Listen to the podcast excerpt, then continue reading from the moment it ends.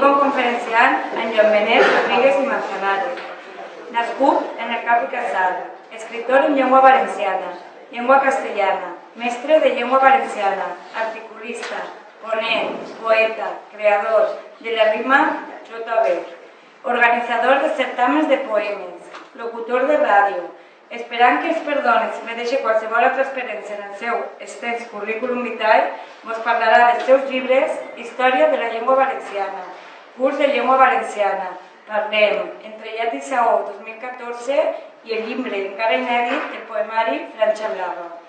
La conferència estarà composta de 40 minuts d'exposició i un torn de preguntes. També volem informar-vos que els seus llibres estan la venda en, la, en el GAP de Safor. Quan vulgui, pot començar.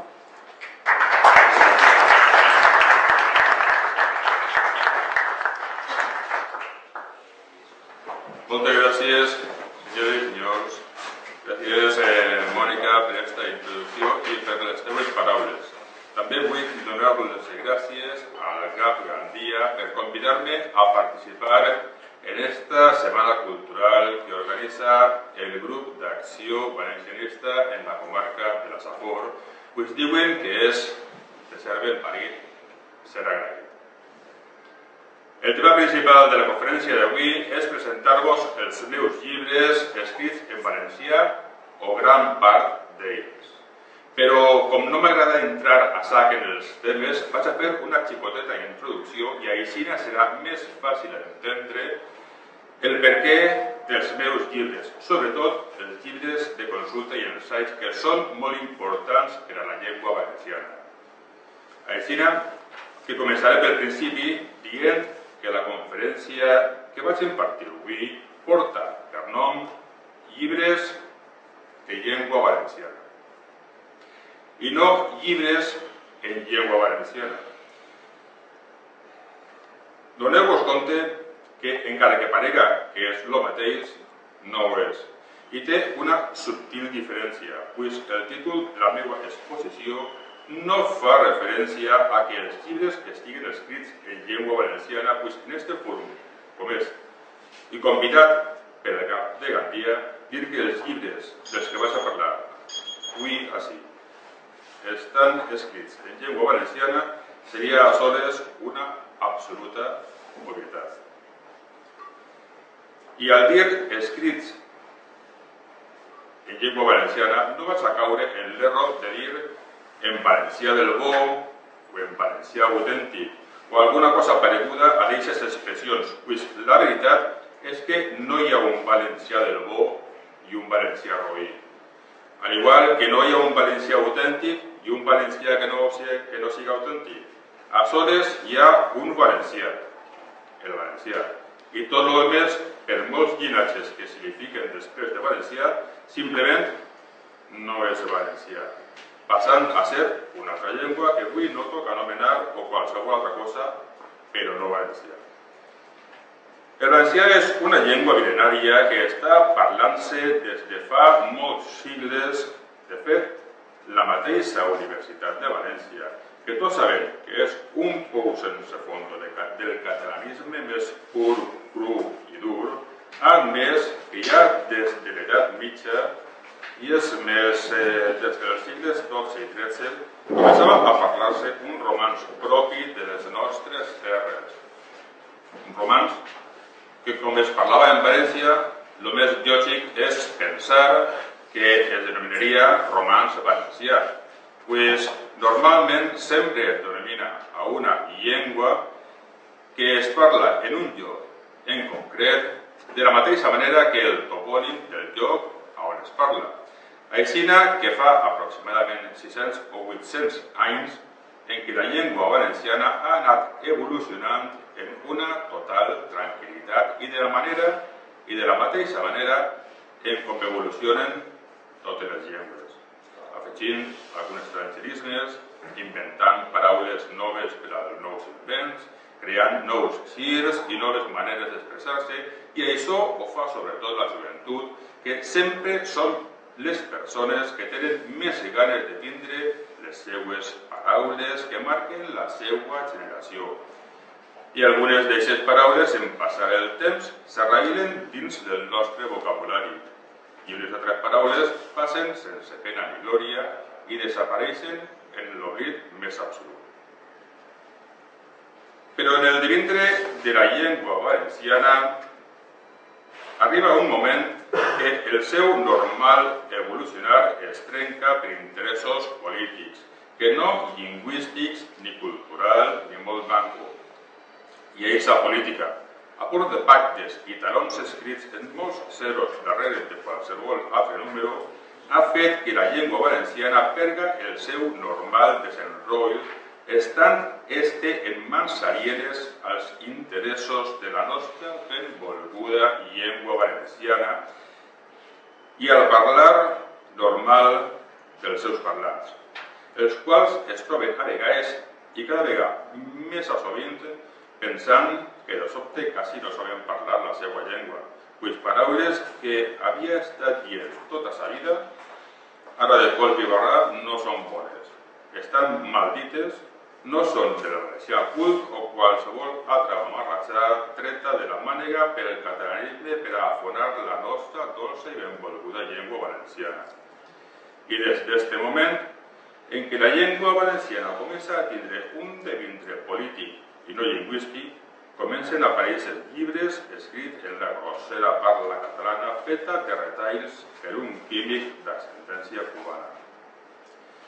Així, vull comentar i recalcar que quan Pompeu Fabra i Puig rep l'encàrrec d'Enric Trac de la Riba per a fer el català modern i esta nova gramàtica apareix en 1912, la mateixa font rebutjar per la gent que en aquest moment parlava barceloní pues no s'identificava en esa nova llengua i en esa nova gramàtica que les eren totalment alienes al seu parlar.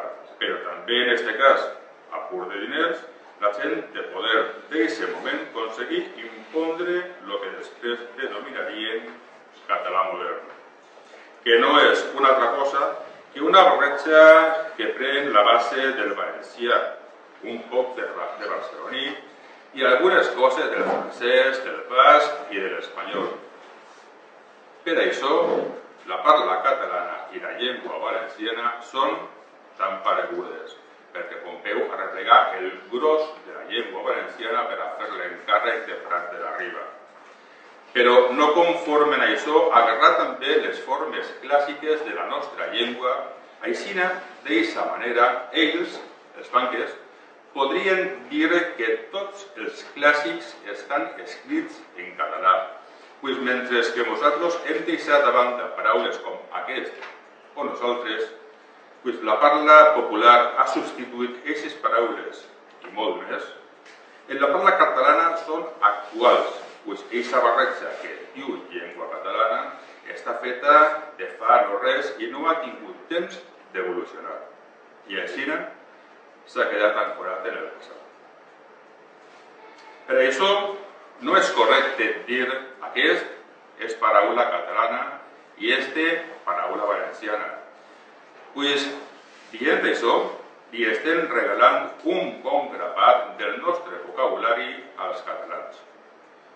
El que hem de dir és que aquest i este són paraules valencianes, a soles que aquest és un arcaïsme que ja no hem d'utilitzar en la nostra parla habitual, sent el terme este el que hem d'utilitzar actualment.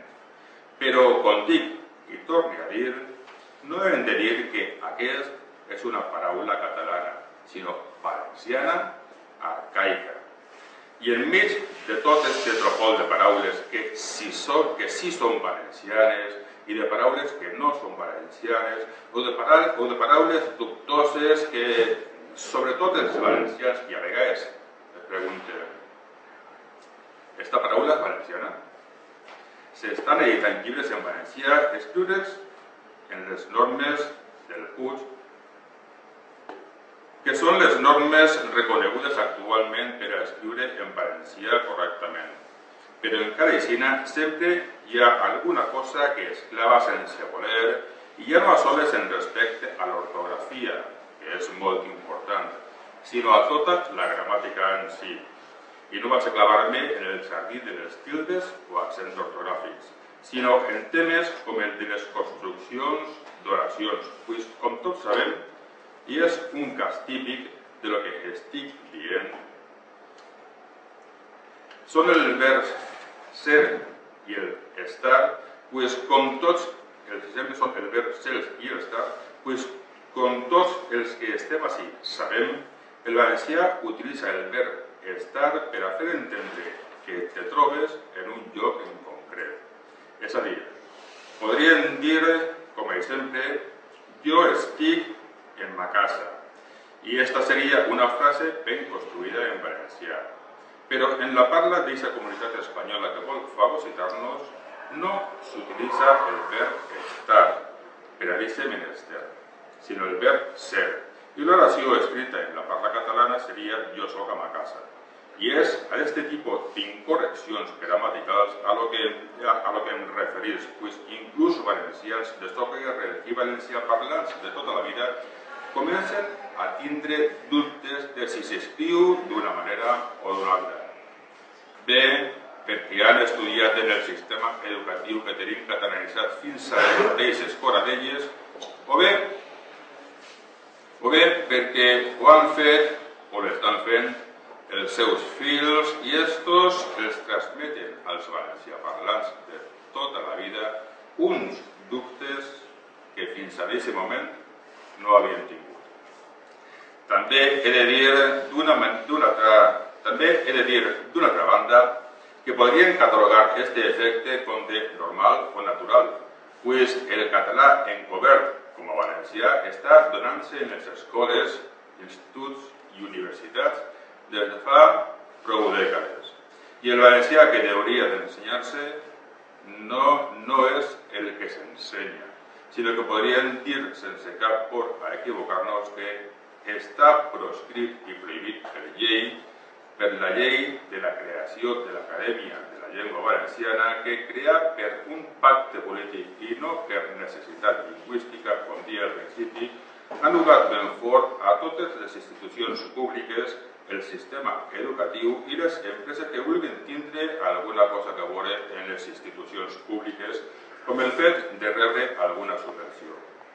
Per a que escriguen, parlen, entenguen, vocalitzen i inclús pensen en català, pues no oblidem que hi ha escoles, en les que inclús ensenyen la fonètica catalana en lloc de la fonètica valenciana, com tocaria. I tot això, amics meus, que no se li passi a ningú que és una total invasió lingüística i que, a més, fa que la parla catalana aplegui a ser predominant en qüestió de girs i expressions en la parla i estructura habitual. Però gràcies a un bon grapat de valencians que escrivim en valencià habitualment i a unes editorials que editen en valencià també habitualment, entre les que es troben la del grup d'acció valencianista, com llibres com Seguello, per exemple, podem fruir d'uns llibres escrits en valencià sense cap ingerència catalana. Jo, sense anar-me junt, tinc escrites dos novel·les en valencià, L'home que pegué la rialla i, i volar, publicades per Gon Llibres. I si no passa res, dins d'uns mesos eixirà a la venda un poemari meu en un bon grapat de poesies de tot tipus al que li he ficat de nom Franja Blava.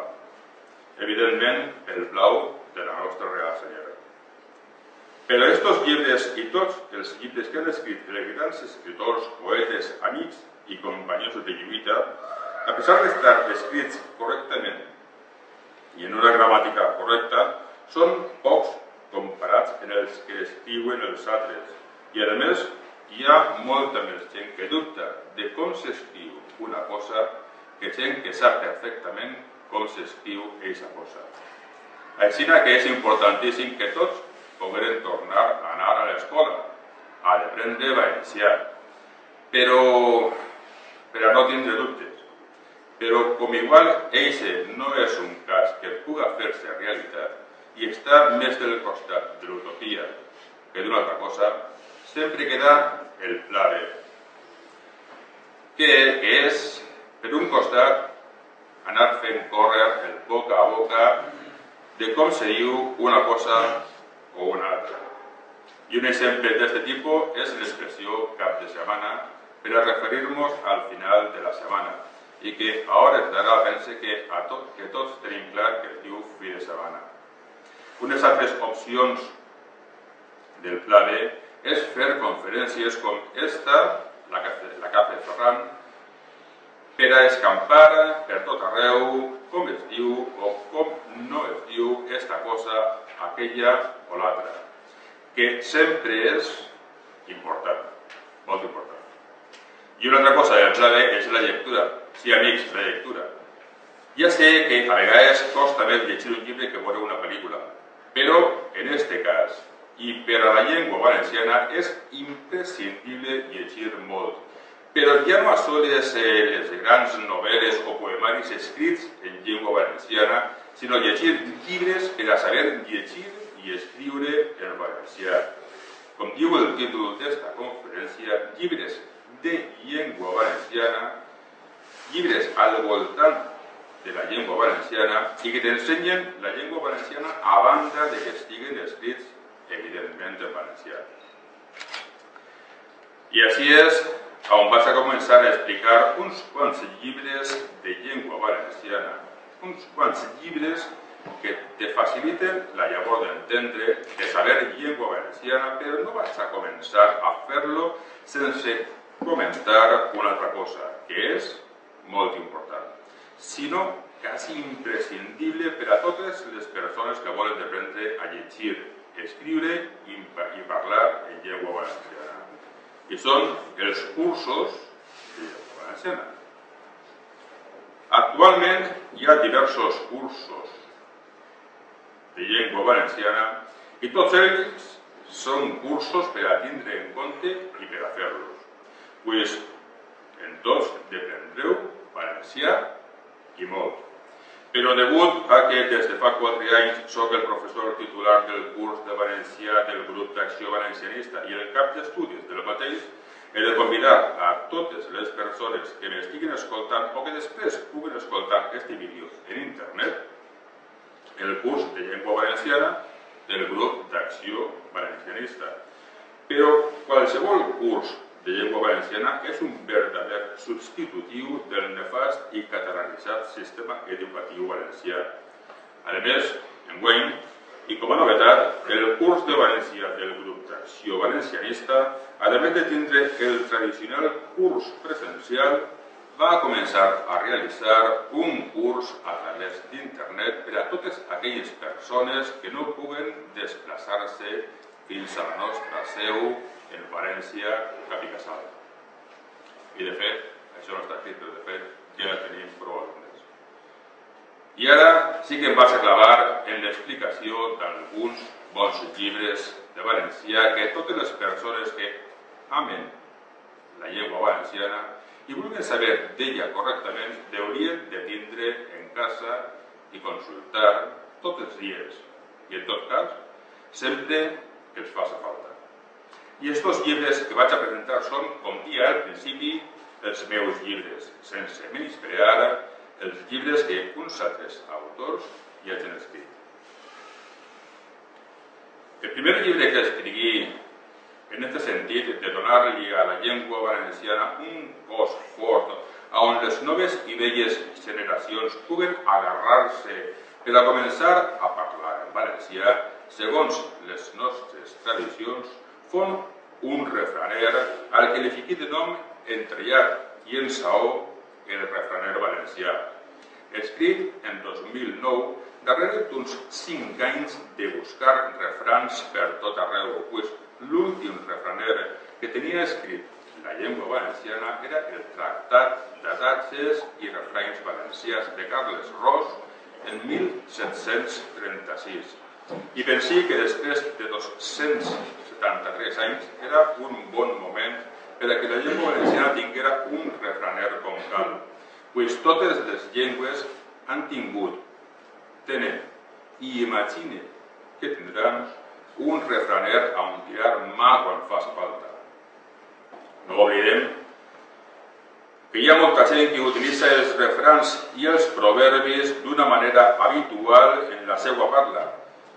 I a pesar de que diuen que home refraner, gos i mal faener, d'este llibre esperen tres edicions, que per a com està el pati dins de la llengua valenciana supon que ha sigut tot un bestseller.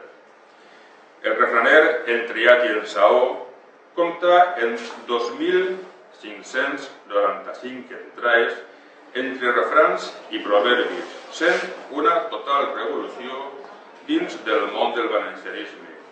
Però a hores d'ara, este llibre ja no es pot adquirir, pues està totalment agotat i, a més, ha sigut substituït pel seu germà major, del qual parlarem un poquet més avant.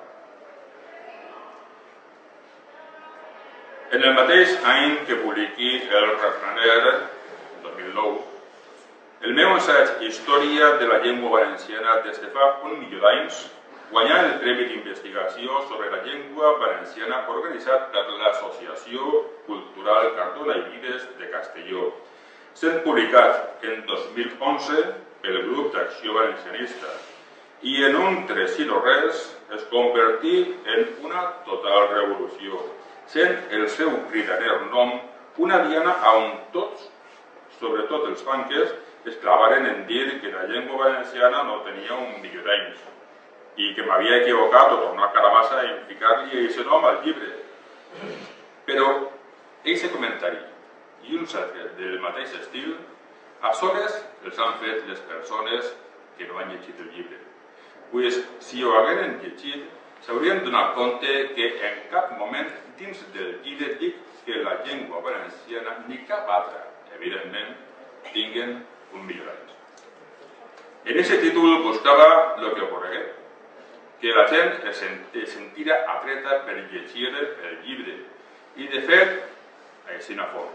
Pues del mateix també s'han fet tres edicions i, com dia abans, en el refraner, tres edicions. En el moment actual de la llengua valenciana és tot un bestseller.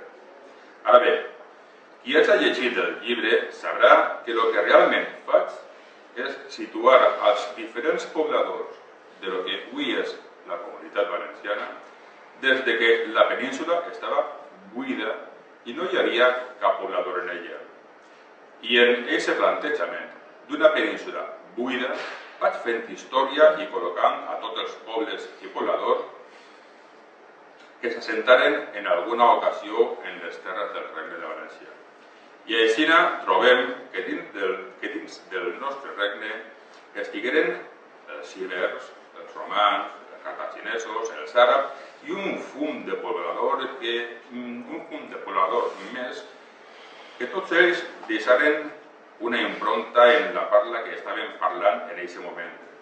Deixaren una paraula, i les seues derivacions, uns girs específics, un vocabulari, un sil·labari, una manera de compondre les oracions, i tot això fou creat des de la no-res, el que en un moment donat de la llengua valenciana es definit com a romanç valencià i des d'ahir passar a denominar-se valencià.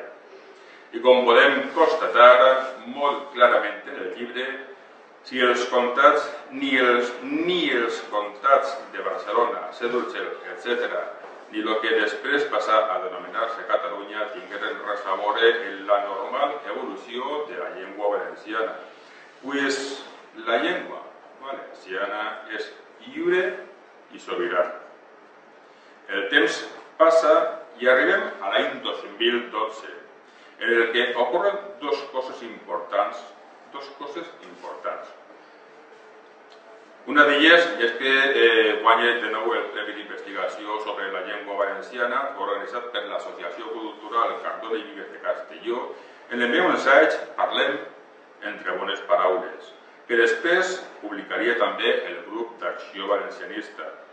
Però en aquest any també el grup d'Acció Valencianista publicà el primer curs de llengua valenciana complet en un sol llibre, al que li fiqui per títol el poc original títol de Curs de Llengua Valenciana. Llibre del qual s'han fet ja dues edicions. Este llibre està dividit en 12 lliçons, començant per explicar què és un fonema o un fonema, per acabar explicant la conjugació verbal, que és un dels punts més complicats per a totes les llengües flexibles. Cada lliçó té unes activitats per realitzar i una lectura a recomanar dels més grans escriptors en llengua valenciana de tots els temps. Este llibre és el que utilitza el grup d'acció valencianista per a donar les classes del seu curs de llengua valenciana, sent ara mateix el llibre oficial del curs, el qual arriba al nivell elemental i en alguns aspectes inclús ho supera. Com dia d'es, en 2012 el llibre Parlem entre bones paraules guanyà el Premi d'Investigació en Cardona Vives però fon en 2013 quan de nou el grup d'acció valencianista publica el llibre. Parlem entre bones paraules. És un llibre d'estil de la llengua valenciana, encara que també se li pot qualificar com un llibre dels usos i costums o com un diccionari d'usos i dubtes. Però al cap i a la fi, se li diga com se li diga, vol dir el mateix. És a dir, parlem entre bones paraules, és un llibre que te diu com s'escriu correctament no una paraula, sinó una expressió, afegint una explicació i algun exemple d'ús.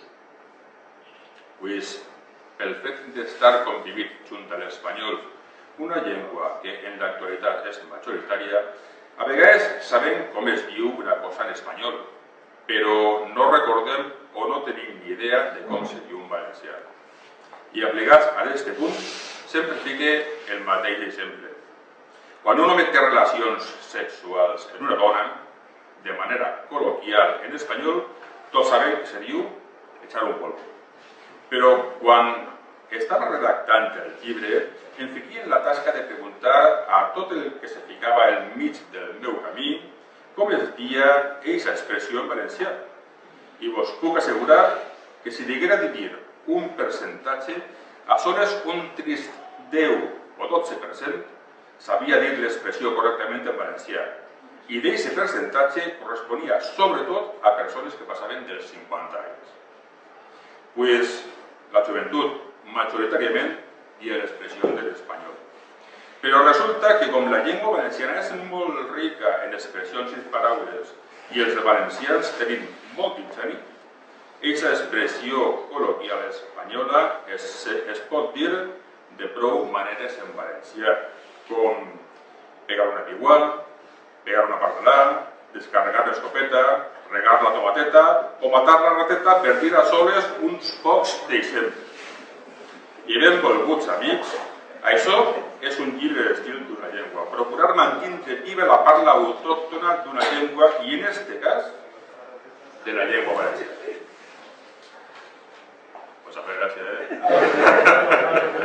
S'ha dedicat a l'agricultura, no? Sí, sí. Sempre que s'ha tocat el tema del piu, que... Bé, continuem.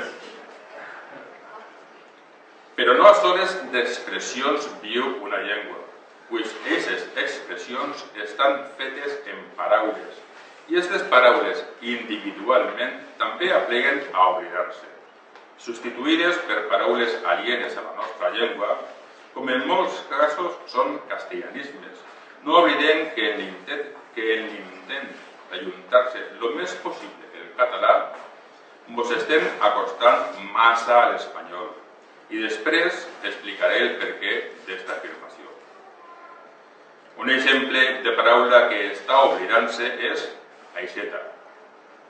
Pues, en un molt alt percentatge, el poble valencià està utilitzant la paraula espanyola grifo. I això és una total incorrecció, pues ja tenim prou estrangerismes provinents de l'anglès com per a afegir estrangerismes provinents de l'espanyol. Parlem, entre bones paraules, està dividit en quatre seccions.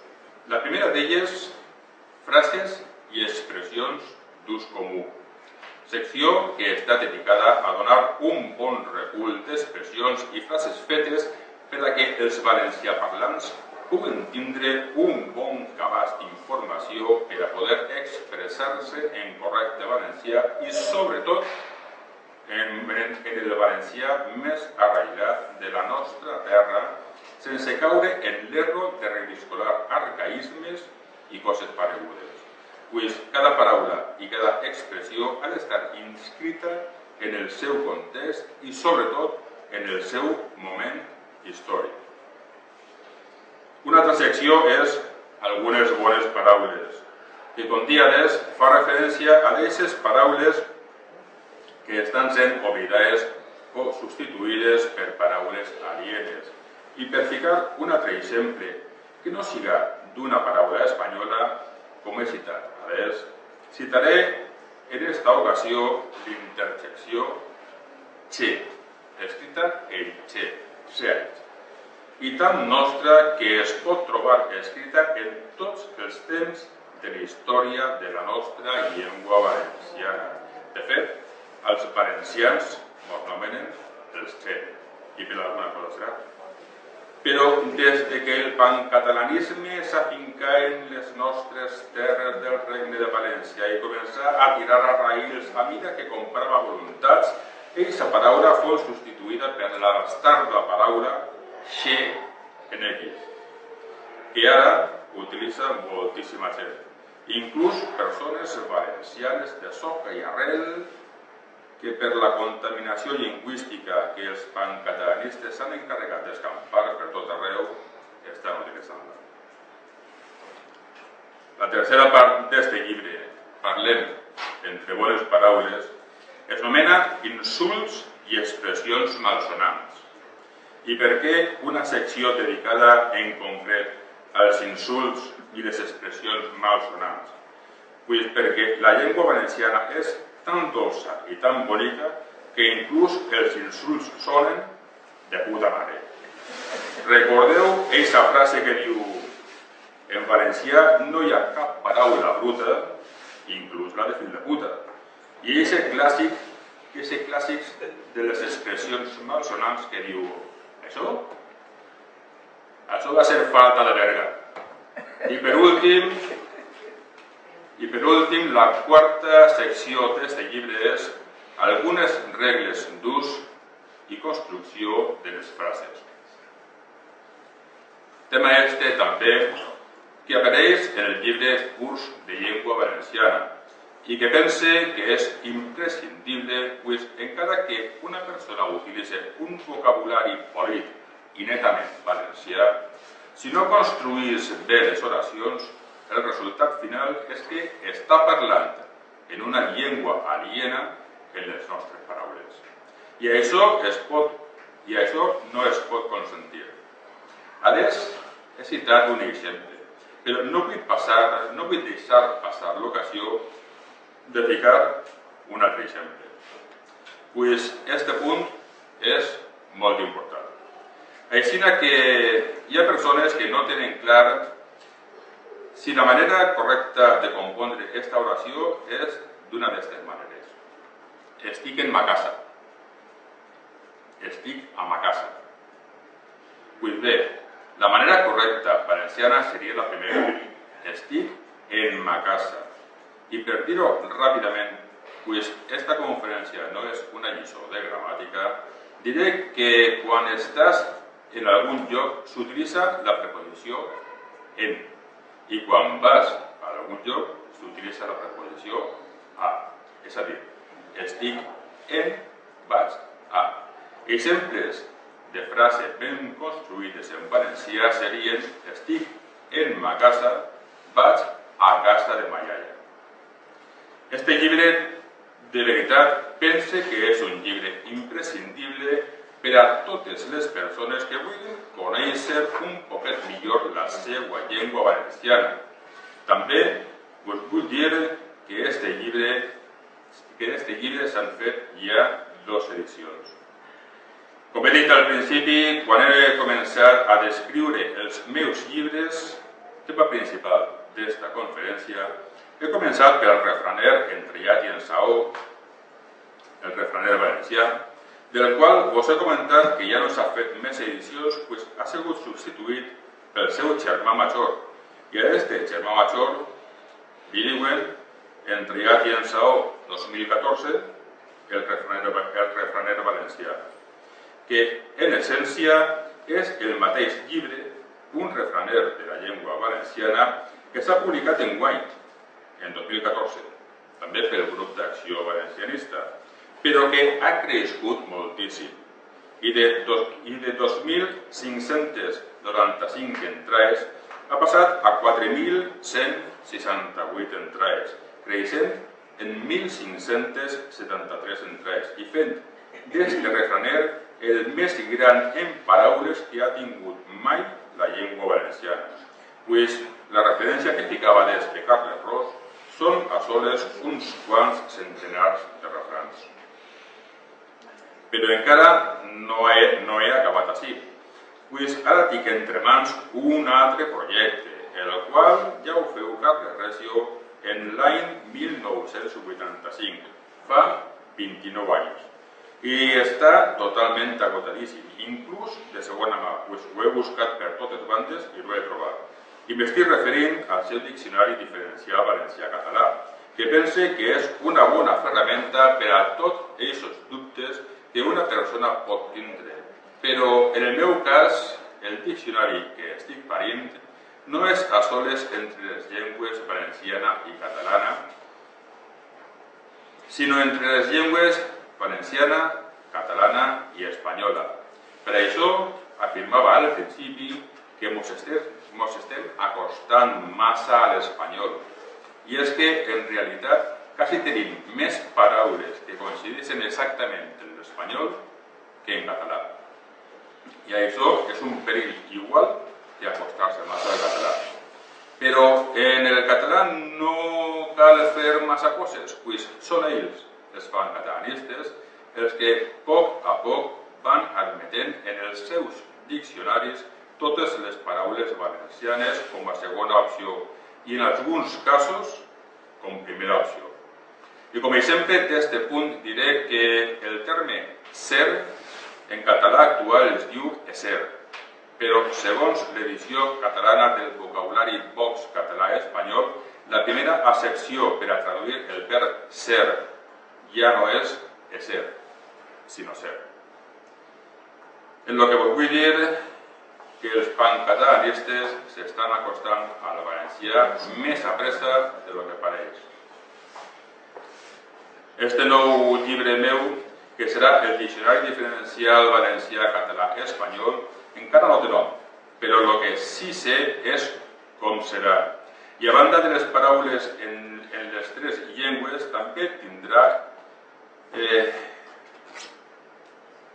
tam, també contarà, també dirà, no dirà si és un verb, un substantiu, adjectiu, etc.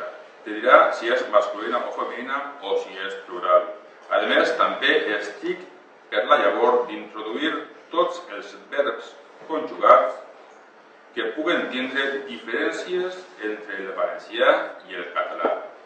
I la veritat és que després de veure el resultat que des de ja fa un parell d'anys estic obtenint, no sé com hi ha gent que diu que les llengües valenciana i catalana són la mateixa, quan la realitat és que no poden ser més diferents.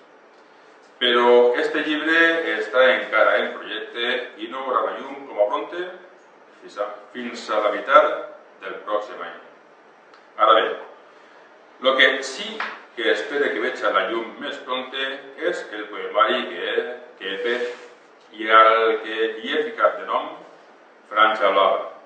Per la franja, com dia, com abans, com dia des, pues la franja blava de la nostra Real Senyera, evidentment. I en el qual trobareu poesies de tot tipus, poesies que parlen dels pares, dels amics, de la naturalesa, i, com no, un bon grapat de poesies que parlen de València i la seva lluita, poesies que enaltisen a València i a tot el valencià, i un poema dedicat al nostre gran poeta valencià, Anfos Ramon, i un altre dedicat al grup d'acció valencianista. Pues, amics meus, no tot va ser parlar de llengua, també hem d'utilitzar-la. I la poesia és una de les maneres més grans i boniques d'utilitzar una llengua.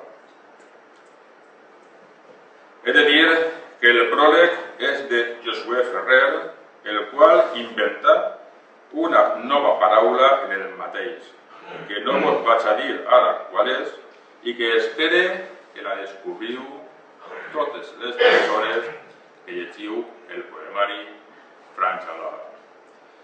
I ara, per a terminar, m'aneu a permetre que vos una poesia de les que estaran en el poemari i que porta per títol Com m'agrada ser d'ací.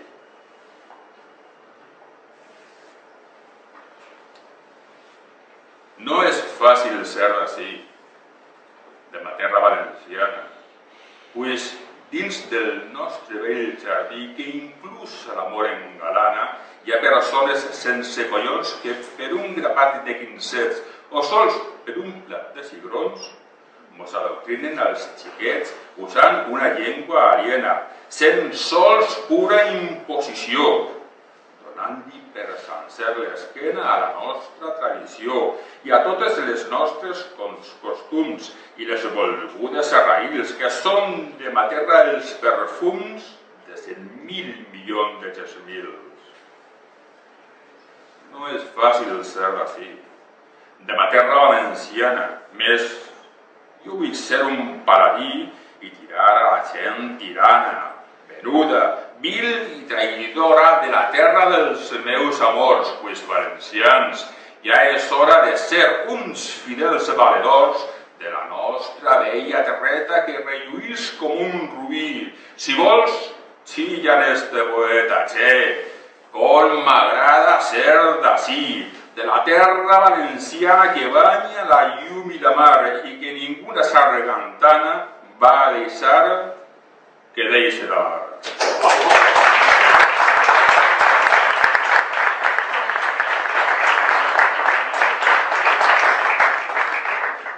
Aixeca la gent que sou. Que públic més meravellós.